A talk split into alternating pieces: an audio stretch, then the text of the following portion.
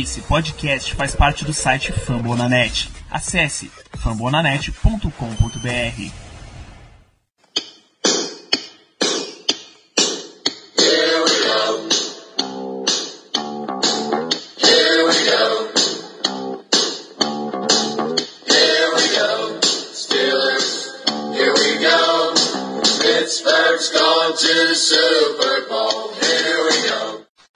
pessoal, estamos começando mais um Black Yellow Brasil Podcast, episódio 113 desse seu podcast falando sobre o Pittsburgh Steelers para todo o Brasil, direto de famonanet.com.br, do Spotify, do iTunes, do Google Podcasts ou da piscina na beira do lago, na mansão reserva de Ben Roethlisberger. Sou Danilo Batista, de volta à apresentação deste programa depois de problemas físicos e técnicos. Os, os OTAs do Black Yellow Brasil estão chegando, eu preciso entrar em forma para manter minha posição de host, para fazer esse programa de hoje e passar a régua nas notícias dos Steelers que ficaram pendentes aí depois do draft. Tem o Ricardo Azende. Boa noite, chefe. Muito boa noite para todos. É uma satisfação imensa estar de volta e principalmente ter você aqui conosco, Danilo. Foi um grande desafio fazer a apresentação do programa sem essa voz comandando todos, mas como sempre, a gente tenta desenrolar, né? Então, vamos lá que a gente, como você bem falou, a gente tem assuntos a, a tratar ainda após o draft. O Steelers nunca descansa. É impressionante como com oito meses de férias que esses rapazes tiram, mas não deixa a gente ficar quieto em momento algum. Ah, vamos começar falando, já que a gente encerrou o último episódio com o draft, acho que a gente dá para amarrar o draft, colocar um lacinho vermelho e deixar o deixar Mike Tomlin abrir o presente. Falando de draft, uma das grandes curiosidades do, do torcedor e principalmente dos nossos ouvintes é sobre undrafted free agents.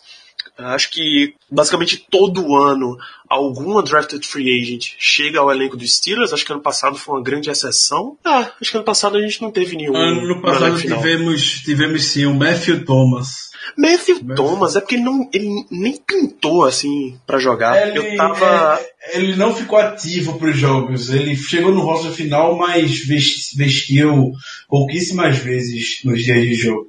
É, eu fiquei na minha cabeça com o Ola. Ola é que não foi.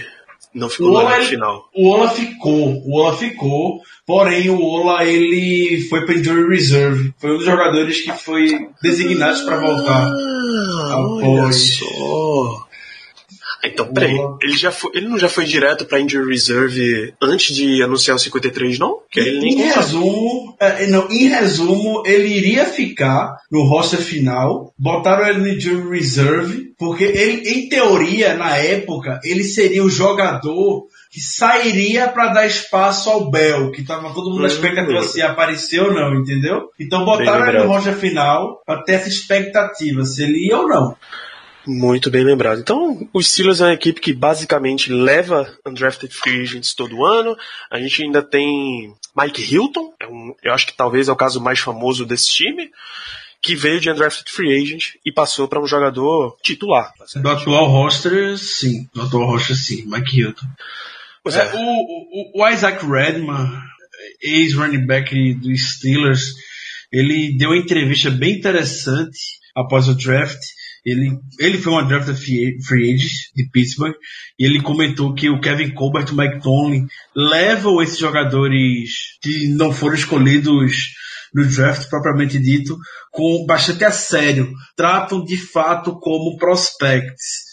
Então, eles não escolhem jogadores só para compor elenco. Eles querem nomes que podem vir a contribuir e que vão lutar para ficar no roster final.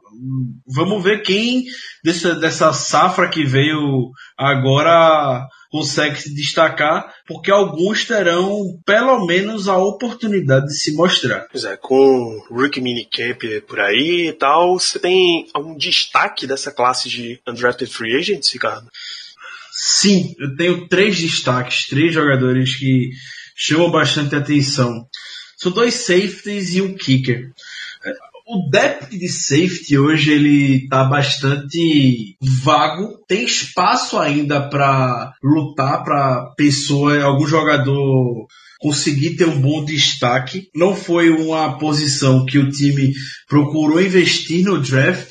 E hoje, em resumo, a gente tem Edmonds, Sean Davis, Marcus Allen indo pro segundo ano e o Jordan Dangerfield que já tá aí há 3, 4 anos e idas e vindas com o time. Então, o, o PJ Locke, ele é bem conhecido devido aos hits que ele dá. Ele realmente é um jogador muito físico, físico até demais, que tem hora que ele passa direto nas jogadas, ele é um pouco queimado. Existe uma razão para que esse, para que o jogador não seja selecionado no draft mas ele fechar na jogada e fazer o tackle ele consegue. Então pode ser que surja no special team. O Steelers na temporada passada, a gente sabe que foi no mercado, buscou o Nate Bayer, que foi um fracasso completo. Se machucou na pré-temporada e nem na temporada regular chegou a atuar mais. Então, o Steelers eu trouxe meio que ninguém para ocupar essa posição, que é de ser um porradeiro dos special teams, que seja um, um, um corpo um pouco mais fino, um pouco mais magro e que faça o tackle de qualidade. E o PJ Locke tem essa característica. Ele foi titular em Texas, então já é um, um ponto bem positivo. A gente sabe como Mike Tomlin e Kevin Colbert valorizam eh, esse pessoal que vem de escola grande. O Colbert ele esteve presente no, no Pro Day de Texas, então já conheceu um pouco dele. Então ele, o Locke ele vai estar, tá, ele é candidato sim a beliscar uma vaga no roster final, muito devido, pelo que eu comentei, essa competitividade que o nível tá bem equilibrado. O mesmo vale pro Trevor Eskew Henry, safety de West Virginia. Esse aí é daqueles caras locais que Tony adora. Então, o Steelers mandou uma comitiva muito grande para West Virginia, como rotineiramente faz. Tinha até a expectativa de que alguém fosse ser selecionado de draft vindo da universidade. Não veio ninguém, porém eles foram atrás do Eskel Harry, que também é uma pessoa nativa da Pensilvânia, cresceu próximo à cidade de Pittsburgh e tem raízes na NFL, porque ele é primo do grande Darrell Reeves. Olha só. Darrell Reeves, para quem não sabe, ele, é, ele era cornerback da Universidade de Pittsburgh, foi um dos maiores jogadores da Universidade de Pittsburgh. No draft de 2007, o Steelers estava pronto para selecionar ele, ah, mas aí o Jets apareceu e o Steelers teve que escolher o Lawrence Timmons. E teve, um bom papel, vai. Teve um bom papel. O Timmons teve um bom papel. E uma das grandes frustrações do, do Ravens da carreira foi não ter tido a oportunidade de jogar no Steelers, mas isso aí pode ficar para outro episódio a gente comentar a respeito disso. É, o, o Dravos Eskew Harry, ele pode ter essa raiz forte na NFL. Ele passou esse, o, a fase de preparação para o draft junto com um primo, estudando tape, preparando físico. E ele foi mais um daqueles casos de jogador que, quando viu que não estava para ser escolhido no draft, ele preferiu não ser. Ele queria ir em direção de um undrafted free agent por duas razões. A primeira é que ele tem uma opção de escolha muito maior, ele não é imposto para ir para algum time, como é no draft, basicamente. E também porque o contrato de jogadores undrafted free agents, para você ver como é falho algumas questões no acordo geral de jogadores entre a NFL e, o, e os atletas, é, permite que o salário do jogador undrafted seja maior do que a de um jogador que foi escolhido efetivamente no draft. Então, quando ele viu que não ia ser selecionado, ele foda-se, prefiro não ser mesmo, vou escolher para onde eu quero ir. E ele acabou escolhendo vir para Pittsburgh. Foi um dos primeiros undrafted free agents que o Steelers veio, uh, veio, veio a contratar. Na entrevista que ele deu após saber que iria para o Steelers, ele falou que já sabia para onde queria ir, ele cresceu como torcedor do Steelers, a família dele hoje mora em Pittsburgh, então ele se sente em casa e vai usar toda essa motivação para poder garantir uma vaga, nem que seja no practice squad do Steelers. E assim como o PJ Locke vai ter que mostrar aquele, entre aspas, serviço sujo no Special Teams. Se você é um rookie, free agent e quer chamar a atenção do Mike Tomlin, você vai ter que se virar e fazer alguma coisa no Special Teams. Você conseguindo fazer isso, já é 75% do caminho andado que você vai ter uma boa notícia ao final do mês de julho. E se, se você é um jogador de defesa que mostrou muito em Special Teams e Mike Tomlin não lhe aproveitar, pode saber que Bill Belichick vai te dar uma ligada. É, exatamente, exatamente. Acredito, acredito que hoje a gente tenha tempo para comentar a respeito disso, Danilo. Então, só fazendo um bom gancho do que você falou agora sobre o Belichick.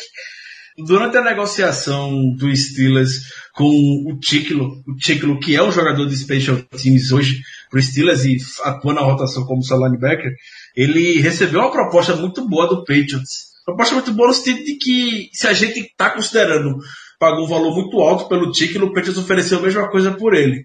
Ele preferiu ficar em Pittsburgh. Então, a gente já vê de onde é que o Belichick busca muitos jogadores. É, Damon Peterson foi para lá também por causa disso. Né? Também. Pela sim. crise, de, pela crise de wide receiver que eles estavam e continuam. Exatamente. E seguindo nessa linha de special teams, Danilo, só para finalizar com mais um nome que me chama a atenção. Entre os undrafted free agents, tem o kicker Matthew Wright. Ele que veio da Universidade de Central Florida. É mais um cara local. Cresceu na Pensilvânia e ele tem plenas condições de competir com o Boswell. Até porque depois do Rookie Minicamp, o Steelers dispensou o Matthew McCrane, que foi quem terminou a temporada como kicker titular, porque o Boswell se machucou após aquela partida contra o Saints. Então, felizmente, ainda bem que a gente vai ter uma, uma competição pro Boswell. É necessário demais isso. Temporada passada a gente não teve competição pro Boswell, é importante lembrar. É uma posição que ela precisa se provar constantemente. A gente viu como custou muito caro o fato de a gente fazer vista grossa a, aos erros que o Boswell teve na temporada passada. E só de trazer algum kick, não é um kick qualquer, não é um kick que eles arrumaram na esquina como o Chicago Bears está fazendo, trazendo 10 kickers para fazer teste. Diante do resultado que tiveram na temporada passada e foram eliminados dos playoffs. Foi um kick com, é um kick com boa história. É um kick que eles foram no Pro Day conhecer também. Então podem esperar sim uma boa competição entre esses dois cidadãos. É, também de Special Teams, o Steelers trouxe um Panther para competir com Jordan Berry, é, Ian Berryman, da Universidade de Western Carolina, um cara que era capitão em 2018, então aquela, aquele velho carimbo de liderança já, você já pode colocar aí como jogador de Steelers. Foi Second Team All-America, que já diz alguma coisa para um Panther. E efetivamente eles estão procurando competição com Jordan Berry. É um jogador que teve na sua carreira 56 punts acima de 50 jardas. Consistentemente chuta punch dentro da linha de 20. Então, acho que a média mais baixa dele foi 43,7 jardas por punt. Então é um jogador que pode, pode competir. Mesmo que o Steelers tenha dado um contrato de, de mais o quê? Mais dois anos, não foi pro Barry? Acho que a gente perderia uns 750 mil nessa história. Correto. Mais dois anos. Entre perder 750 mil em um ano e ter um Panther consistente, a gente perde até muito mais do que isso. Gente vai perder muito mais do que isso no Antonio Brown mesmo. Então, uma das disputas mais interessantes a se assistir no training camp dos Steelers e na pré-temporada vai ser a de Panther. Olha que coisa maravilhosa. Ian Berryman contra Jordan Berry. Tem outra disputa que o, que o Steelers vai promover, e você mencionou que quando você falou de PJ Locke, que Kevin Colbert foi assistir o Pro Day de Texas. O Steelers trouxe mais um jogador de Texas entre os undrafted free agents, o defensive lineman Chris Nelson, que é um nose tackle, efetivamente, que é uma posição que o Steelers não tem. Tinha Big Dan McCullers, e é isso. É, renovaram com o Dan McCullers, trouxeram, trouxeram o Casey Staley da AAF. Pois é, então coloca mais um nesse, nesse bolo aí vamos ver o que é que dá. Acho que nenhum dos dois, que já, um ex-jogador da AAF O McCullers, que era, já era uma escolha tardia e é um jogador de fim de roster. E um undrafted free agent não tem grandes perdas se quem quer que saia do time, quem quer que fique, a perda não é, não é muito grande para a franquia. Está plenamente aberta essa, essa disputa por, por, por dentro do depth de linha defensiva. É, e diferente do Hargrave, é, Hargrave ele é um, defensive tackle que joga fazendo pressão. Chris Nelson é aquele nose tackle para ocupar espaço e permitir os outros passarem. Então você já pode ver uma, uma variação de estilo de jogo. Inclusive era isso que ele fazia o tempo inteiro em Texas. Não espera muita pressão se você assistir ele jogando não. Então é isso, a gente conseguiu dar cinco destaques da nossa extensa classe de undrafted free agents.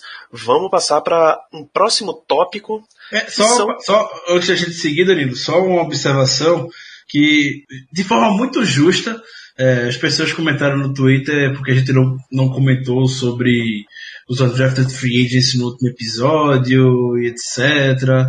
É, é porque a classe de 2019 do Steelers ela é muito grande.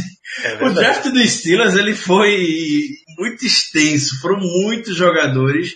Sem Nove contar jogadores que a gente, draftados. Foram, Exatamente. Sem contar que a gente tinha que deixar um tempo bastante justo para analisar e principalmente reconhecer a movimentação do time e subir 10 posições no draft para garantir o, o, Devin Bush. Então, por isso que a gente não comentou. O episódio já ficou bastante extenso. O passado não tinha como a gente encaixar esses jogadores.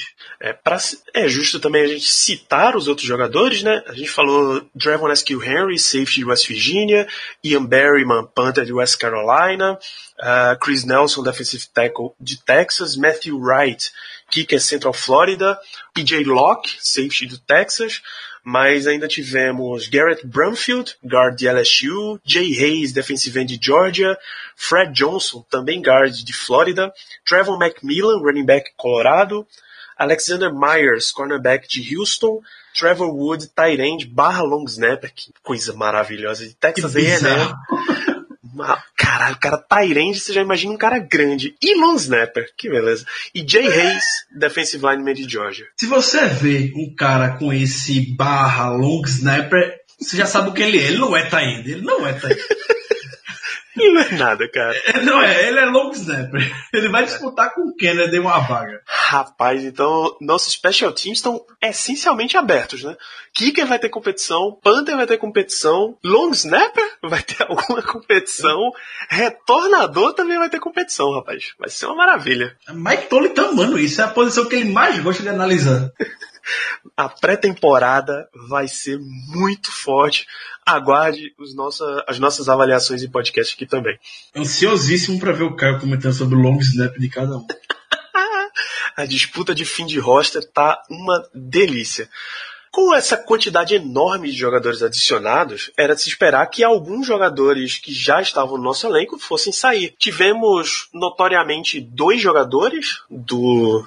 Um era de Practice Squad, Buck Hodges, end, foi cortado, e John Bostic, linebacker, foi cortado logo depois do, logo depois do draft, com basicamente uma declaração de meia-culpa de Kevin Colbert. É, muita gente, quando viu o corte do Bostic acontecendo, comentou que já esperava que isso fosse acontecer. É, eu sendo bem honesto, eu não, eu não me incluo nessas pessoas que estavam vislumbrando o corte de John Boss na noite do draft, assim que acabou o draft, foram lá e dispensaram o, o Bossick. Eu já comentei sobre o Bossick em diversos episódios, você, amigo ouvinte que nos acompanha, sabe como eu reconheço o que o Bossick trouxe de positivo para a equipe em 2018, ele, para mim, ele foi o, o, principal responsável pela diminuição de tackles perdidos da equipe. Então a gente caiu de 147 tackles perdidos em 2017, que foi uma das piores na liga, para 86 em 2018, uma das melhores da liga, muito por conta do John Bossick, que é bastante seguro nos tackles. Agora é aquilo, a, a função que ele tem a cumprir no time era essa. Quando o Kevin Colbert contratou o Bossa, que contratou com essa visão. A gente, sinceramente, eu não esperava o Bossic atuando em cobertura de jogador, marcando tie end e etc. E que foi isso que acabou manchando um pouco a imagem dele aqui em pista, porque de fato, a gente lembra o jogo contra o Chargers, a situação de terceira descida, bota o coitado do Bossic em cima do Keenan Allen. A culpa não é do Bossic porque ele vai ter que marcar um dos melhores wide receivers da NFL. A culpa é de quem bota ele lá. A gente sabe, todas as críticas que o Kit Butler teve. Então, o Steelers tem, tem muito disso também, de querer até reconhecer um pouco o jogador. Então, eles chegam e vão ser bem honestos, bem francos, ser bem francos com o boss que falar, olha, a gente não está com muitos planos para você. Se quiser, pode ficar aqui, a gente mantém você na pré-temporada, você disputa posição. Se a gente vê que é, os meninos que trouxemos agora não estão bem, você fica. Ou você a gente corta agora e você vai ter muito tempo até a temporada regular de se encaixar em algum time por aí. É o modo como geralmente o Steelers atua, principalmente com jogadores veteranos e que, de forma reconhecida, para eles fizeram um serviço digno. E provavelmente foi isso que falaram pro Boss, que foram honestos, o Boss corretamente, junto com seu agente falou que ia seguir a vida pela NFL e pronto. Obrigado pelos serviços prestados. Como você falou, Danilo, o Colbert já vinha fazendo meia-culpa de como ele endereçou a posição de linebacker já vem alguns meses na temporada passada, né? Então a gente sai de um 2018, onde a gente contrata o John Bossek, ignora a posição no draft e aposta em uma escolha de sétima rodada de 2017, que era o Tyler Matakevich, para em 2019, depois da lição ter sido aprendida, a gente escolher três linebackers do draft, o Santo Smith, o Ulysses Gilbert e o Devin Bush, ainda tendo essa questão de investir no draft pulando 10 posições para garantir o jogador que eles estavam querendo. Fora a contratação de Mark Barron, né? Fora, correto, bem lembrado, fora a contratação de Mark Barron. Ou seja, ano passado que a gente cobrou pelo menos da dois tiros na posição, era selecionar um jogador no draft e contratar um jogador mais veterano na free agency. Esse ano eles deram quatro. Veja a diferença de, de atitude que a equipe teve, né? É porque ficou bem evidente, né, na é. temporada passada. Os jogos que a gente veio a perder passam também diretamente pela ausência de ter um, jogador mais dinâmico ali no meio da defesa.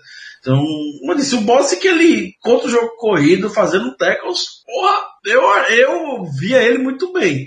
Agora, em jogos, o Chargers contra o Chiefs nessa temporada, botaram ele em cima do Travis Kelsey. Não dá, não, não encaixa, não é o jeito do que jogar. E ele até comentou depois que foi dispensado que não estava se sentindo muito bem utilizado em Pittsburgh. Ele não estava sentindo a vontade para jogar de acordo com o que ele já fez em outros times. Então, foi a melhor decisão mesmo. Eu não, como eu disse no início, eu não via isso acontecendo de imediato, mas o Steelers dá a chance do jogador veterano e que prestou bons serviços de se encontrar por aí. Boa sorte para ele. Curiosamente, foi a mesma declaração que deu o outro jogador que, que a gente contratou na Free Agency ano passado e também já foi cortado, Morgan Burnett. Foi outro jogador que saiu dos Steelers dizendo que não estava sendo utilizado na posição em que ele, da forma que ele se sentia mais confortável e por isso preferia sair do time. Mais casos de jogadores que o Steelers vão no mercado e parece que não conversam, não traz para uma visita, fica completamente perdido, porque não é a primeira vez que a gente está vindo aqui falando a respeito disso questão do Ladarius Green, na época que contrataram a questão de concussão, parecia ser algo bastante evidente e que o Steelers ignorou essa red flag nele e o jogador está aposentado devido a esses problemas de saúde que tem. Curiosamente, acho que o free agent de maior nome que o Steelers trouxe e que usou o time só de massa de manobra foi Hightower, né? Quando o time fez toda, todo o trabalho certinho, tomou uma rasteira fez a parte dele, né? Mas disputar com o Patriots é complicado. Principalmente nesse tipo de jogador. Então, então é isso, a gente teve alguns cortes grandes, como o John Bostic, que estava no elenco principal do ano passado, mas esse período pós-draft, mini-camps e tal, ele traz algumas movimentações menores, assim. Vários jogadores para teste, vários jogadores até de outras ligas que vão sendo treinados, então eles acabam indo e vindo. Teve algumas movimentações nesse sentido, não é isso, Ricardo? Teve. E se eu te falar, Danilo, que eu tô vendo aqui a movimentação e Silas dispensou o Chris Nelson. Ah, rapaz, olha que coisa. O Steelers dispensou o Chris Nelson. Um dos destaques já foi. Que beleza. Um dos destaques já foi. Acabei de ver aqui. É, uma, depois do, do, do Rookie Minicamp, o Steelers dispensou o, Kale Adams, que foi a escolha do draft, outside linebacker, que sempre enfrentou lesões. Primeira vez que ele atuou ao saudável foi na pré-temporada passada, e mesmo assim não ficou no rocha principal. Porém, ficou em todo o practice squad 2018. O, o Jay Hayes, outro drafted free agent, já rodou. O Chris Nelson, o nosso querido amigo Danilo, também já rodou. O linha ofensiva RJ Price foi uma surpresa até, porque ele se saiu muito bem na pré-temporada passada. É um jogador, é um guard e, e, foi dispensado também. Era um dos cotados, inclusive, para ficar no rocha final. O QB Brogan Robeck, que era bastante, gostava bastante de falar que era jogador de Steelers no Twitter, mas na primeira oportunidade que teve, o time já cortou ele. E o wide receiver Caron White, irmão do Kevin White, escolha a primeira rodada do Chicago Bears alguns anos atrás, foi dispensado.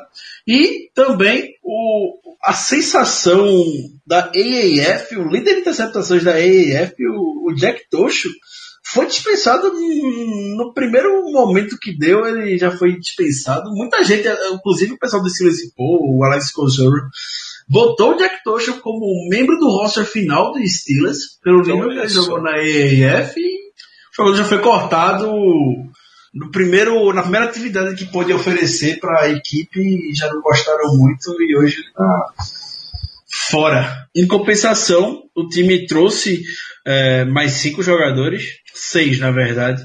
Trouxe o QB Devlin Rogers de Sanford, trouxe o OT Damian Prince, o linebacker Tusa Skipper, o de Henry Mondou, o defensive tackle Greg Gilmore, esses todos jogadores que participaram do Rookie Minicamp e assinou com free agent, isso é free agent. O wide receiver John Holton teve uma participação no, já pelo Oakland Raiders. É, o wide receiver extremamente rápido. É, se eu falar que eu conhecia de temporada regular, não conhecia, mas ele tem histórico em temporada regular já. E vai estar tá dando disputa para esse roster final no depth de wide receiver que até então parece estar bem fechado e o Horton pode soltar uma faísca nele. Mas esse, esse é um nome que eu tenho a impressão de, de ter ouvido, porque afinal você acaba ouvindo muita coisa na, na NFL. É, de carreira ele tem três touchdowns, mas vamos. Vou dar uma, uma buscada no, no jogador aqui. Enquanto ele passou pelo Raiders. Ele passou pelo Raiders e pelo Eagles. Tiveram um Eagles temporada passada. Olha só, rapaz. Um jogo, zero recepções. Só ficou ativo em 2018. 2017, nove recepções em um jogo. 2016, duas recepções em um jogo. Olha só, nove recepções, três touchdowns em 2017. Vai ser um nome muito bonito para ser cortado antes até do final do nosso training camp. É, é assim que funciona o Steelers, né? Muito bem, a gente comentou idas e vindas, mas a nossa pauta principal do podcast, que finalmente a gente vai entrar, não é necessariamente cortes e contratações. Big Ben Roethlisberger, o nosso coordenador ofensivo, quarterback, dono do vestiário, aquele que efetivamente manda e desmanda nesse time, recebeu uma extensão de contrato que eu, obviamente, não tenho. Esqueci de anotar os valores. Mas. Dois anos, dois anos e 68 milhões. Dois anos e 68 milhões. Então, a partir de 2020, esses valores começam a contar, porque ele tinha mais de 2019, não é isso? Exatamente, correto. Conta é 2020 isso. e conta 2021. Então, 2,68, isso dá 34. 34 milhões é, por ano nos dois anos finais de contrato dele. Ele tem 37, vai terminar esse contrato contando com a extensão com 39 ou 40. Correto. Vou, vou começar com você, Ricardo. Eu sei que você é um, um, grande defensor de Ben Roethlisberger para o bem ou para o mal, para todo o bem da franquia dos Steelers, na verdade. O que você achou dessa, dessa extensão?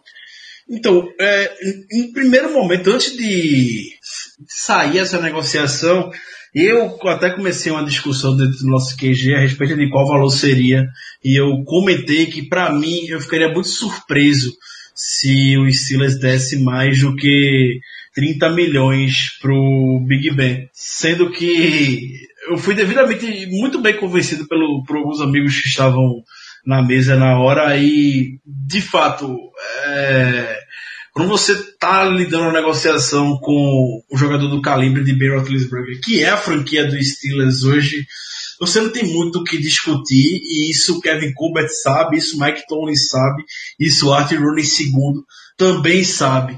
Então, o Big Ben ele fez um jogo muito bom para essa negociação. Ele estava sem pressa porque sabe que tinha contrato para essa temporada, ele não tinha para que apressar a negociação. Ele esperou sair o contrato do Russell Wilson para aí depois chegar e falar, ó, o franchise quarterback hoje está ganhando isso aí, eu também quero um negócio desse. Não vou acabar minha carreira antes de conseguir o contrato multimilionário feito esse, isso a gente falou acima da casa dos 30 milhões. E o Steelers, obviamente, sentou e falou: vamos lá, meu amigo, não tem. Não tem, com você não tem essa questão de discutir valores, não. Foram lá e deram um valor de 34 milhões por ano para ele. É, por mais que algumas pessoas não tenham gostado, gente no Twitter que veio criticar falando que não tinha para que isso, para mim, tem sim. Como eu disse, se a gente quer chegar em algum lugar, ele passa diretamente pelas mãos do Big Ben. A gente não pode ficar apostando em quarterback rookie, quarterback que ficou um ano atrás do Big Ben, como é o caso do Mason Rudolph.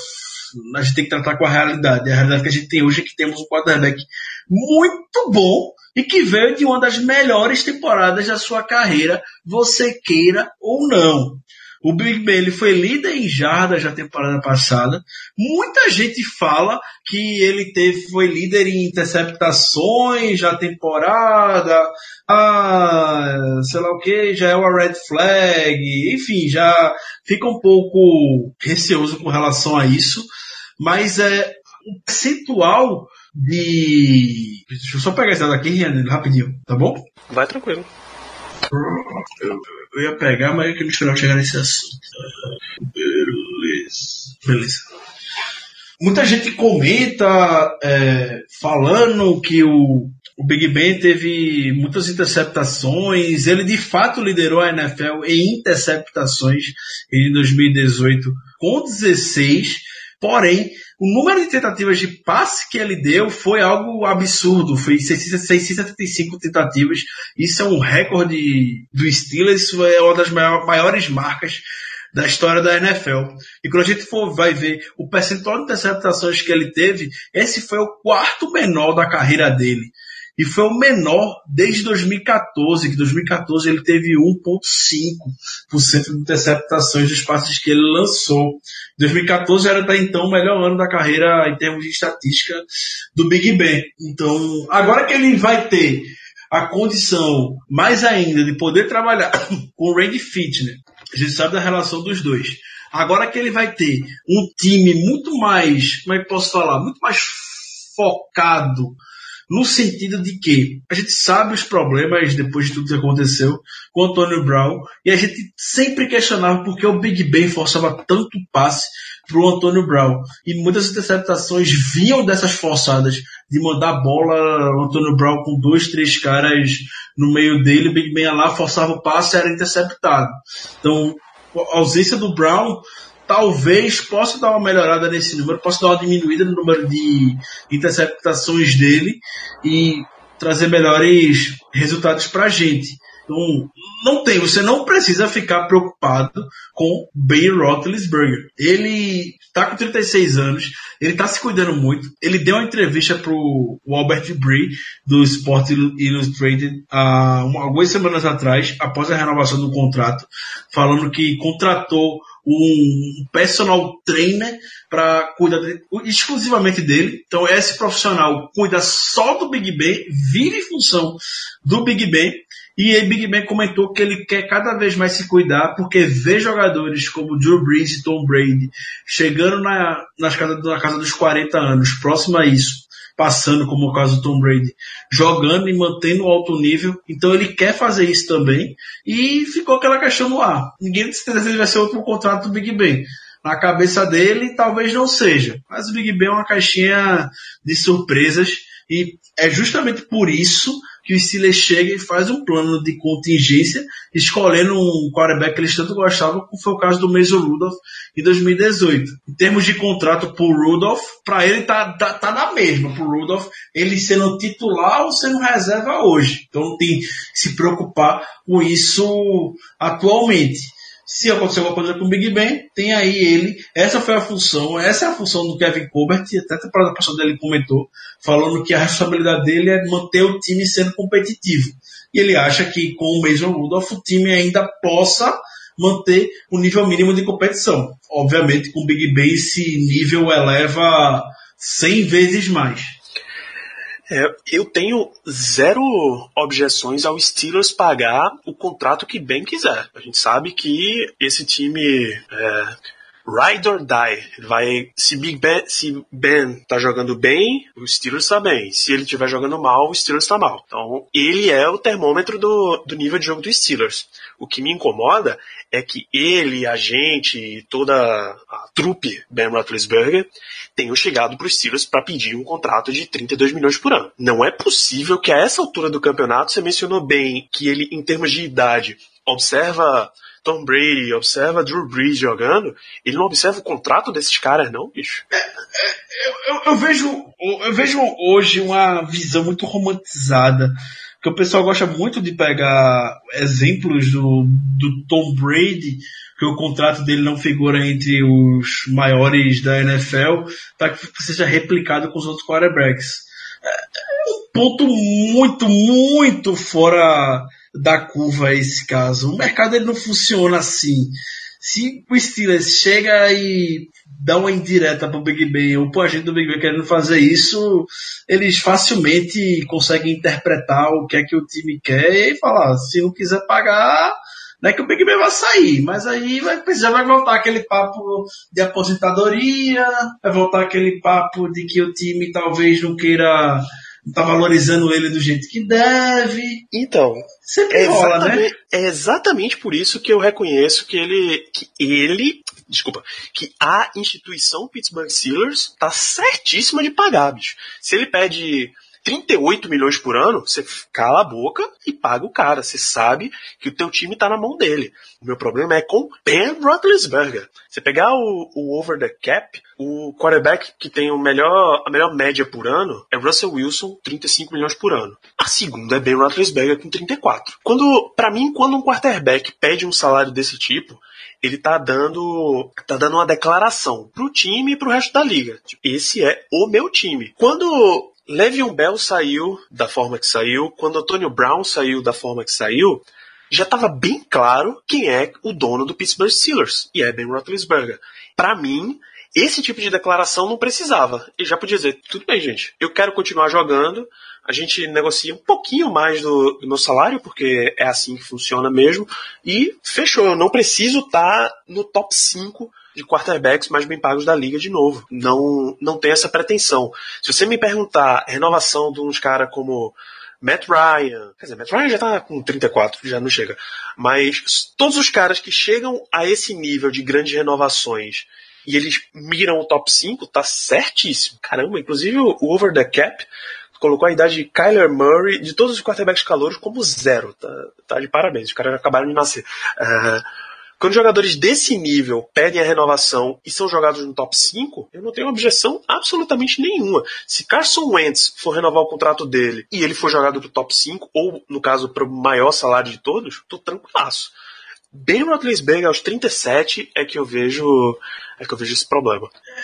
Eu entendo a visão de quem olha assim, até porque eu, como eu falei no início, eu tava ne- nesse mesmo barco, mas você for ver de forma um pouco mais fria, é, não tem como não ser desse jeito.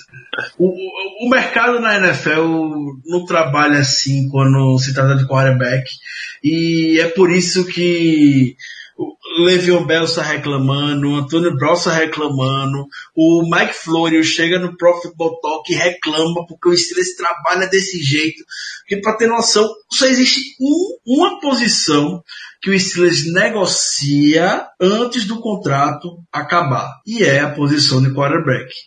Só o Big Ben tem esse privilégio de sentar com o Kevin Colbert com o Rooney, ou quem for que seja, e negociar com um tempo bem razoável o contrato dele expirar ainda.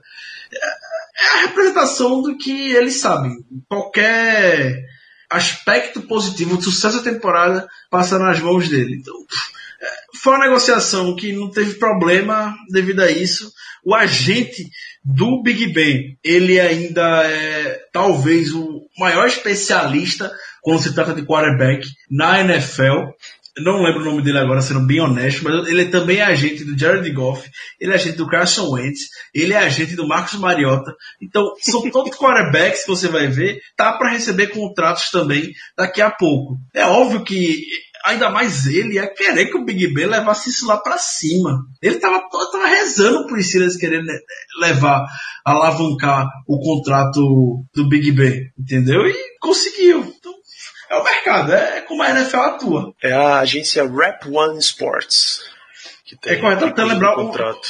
O tentando lembrar o nome nome do dele. cidadão é que eu não faço a menor É, ideia. eu não lembro. Eu sei que ele, ele é especialista em quarterback. Ele, de alguns anos pra cá, vem apostando bastante nisso.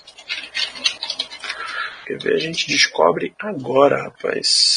É Ryan Donner? É esse mesmo. Inclusive, ele também é agente do Mick Trubisky e do Deshaun Watson. É realmente um cara especializado em quarterback, rapaz. Ele, Tá de ele, parabéns. só, pro- ele só procura quarterback. Está de parabéns. O, ele está número 30 na Forbes, de uma lista de Sports Agents, agentes de esporte. Não são muitos jogadores, feito o, o Rosenhaus, mas ele foca. A gente vê claramente, citando as pessoas aqui, os clientes dele. Ele ia falar que era o Aaron Rodgers, mas não, não, ele não é agente do Aaron Rodgers. Além deles, é Starlo Tulele, defensive tackle que está no Bills, Joel Bitonio, guard, acho que ainda está no, no Browns, e Brandon Cooks, wide receiver do Los Angeles Rams. James Conner é também agenciado por ele. É um, um grande investidor, rapaz. Um grande investidor. Acho que a gente, para concluir, você tem mais informações sobre o contrato de Ben Roethlisberger? Não tenho, eu, pe- eu só convido a todos os amigos que olhem de forma fria. Porque se você for olhar na emoção, e eu olhei muito isso na emoção, você pode acabar confundindo um pouco seus sentimentos. Só isso. Muito bem, então para a gente encerrar, é, mencionar para os ouvintes o que tem pela frente com Pittsburgh Steelers, quais são as datas das nossas atividades de off-season, no caso de pré-temporada já, né? É, os OTAs são realizados em três etapas. A primeira já passou, foi começou no dia 15 de abril. Era só condicionamento físico. A segunda também já passou. Começou dia 29 de abril, acho que ainda está em, em andamento. Entre, dentro dela teve o Rookie Minicamp. A terceira fase tem também treinamentos voluntários e minicamp obrigatório para os veteranos. Começa dia 21 de maio. Daqui a pouco são quatro semanas com 10 sessões de treinamento que o time está permitido, sem contato, só 7 contra 7, 9 contra 7 e 11 contra 11, repetindo, sem contrato. Sem contato. E o, o mandatório mesmo começa dia 11 de junho, dia 11, 12 e 13 de junho. É só falta quando é que começa o Training Camp oficialmente? Steelers Training Camp 2019. Onde é que ele começa isso daqui? Acho que dia 26 de julho? 25? Não, isso é 2018, meu filho. Então é isso. Lá no final do mês de julho é que começa para valer o training camp do Pittsburgh Steelers. Considerações finais, Ricardo, para a gente encerrar esse programa de fato? Na verdade, eu só gostaria de fazer um pedido de desculpas porque eu realmente estamos um pouco ausentes do Twitter nas últimas semanas, é porque a, a vida profissional ela apertou um pouco mais do que a gente esperava durante esse tempo, então realmente estamos deixando um pouco de mão vocês. Eu peço desculpa. A gente não gosta de ficar parado, principalmente nessa fase da temporada, que vez ou outra ainda sai um, alguma notícia e não estamos lá para poder atualizar. E também destacar dois grandes eventos que aconteceram nesses, nesses últimos dias do Steelers. O primeiro a gente comentou que foi a guerra de, balão, guerra de balão de água Puta proporcionada merda. pelo Juju. Foi genial a iniciativa dele em Pittsburgh. O cara é o rei de Pittsburgh hoje. Ele é dono da cidade. Ele simplesmente chegou no parque público com o cachorro dele, perguntou para a administração se poderia fazer um evento gratuito. Administração do parque disse, é claro, é de gra é público aqui, faça o que você quiser. Então ele comprou, foi em uma loja, comprou todos os brinquedos de água possível. Ele contratou estrutura de tobogã de água, muita coisa. É, trouxe serviço de sorvete, de sanduíche. Quando acabou a comida, ele pediu pizza. Lá ele deu dinheiro pra galera que tava participando dos- das brincadeiras, deu ingresso de jogo, então o Juju é, vai ganhar a chave da cidade daqui a pouco. E a gente muitas vezes não tem noção de como o Juju é jovem ainda. Mas foi dado ele que trouxe essa informação pra gente. O Juju, ele é mais novo do que o Deontay Johnson, que foi o wide receiver selecionado no draft desse ano. Você vê como o menino tem futuro ainda. É uma lenda, porra. É uma lenda. Uma lenda. E o segundo evento foi- aconteceu na, na data dessa gravação, dia 15 de maio. eh, o senhor Ben Roethlisberger levando os seus jogadores para dar um passeio na sua casa de praia. Sua belíssima casa de praia, diga-se de passagem. Uma verdadeira uma, uma mansão com jet ski, com lancha, enfim. Ainda levaram ele, os jogadores, de avião, um jatinho particular para levar todo mundo. Isso aí é uma mensagem bastante direta pro Brown falando que o Big Ben nunca convida ninguém pra nada, o Big Ben vai lá agora. Já que o Brown saiu, já que o chato do grupo saiu, vamos lá, criançada, vamos comigo que é sucesso. É verdade, né? O- os convites que rolavam em off-season dentro do Steelers era James Harrison convidando a galera pra malhar, né? Não Exatamente. tinha reunião do Ah. grupo de ataque. Agora que, o- que os chatos saíram, né? Os dois chatos saíram. Caralho, meu irmão. É Aí agora o Big Ben. Aí foi, foi, todo- foi quase todo mundo. Menos os rookies não foram. muita, muita competição de tamanho de, de peru, cara. Foi. Aí ela tem a imagem, tem o James, James- tem o James Washington, tem até o Moncrief, tem o Juju, tem o Switzer, tem o James Conner, tem o McDonald, tem o Greenbaum, tem todos os skill position. A linha ofensiva não está inclusa porque já ganha muito mimo do Big Ben, né? Então tem que fazer o network com os caras novos também, com outras pessoas que a OL já conhece demais ele.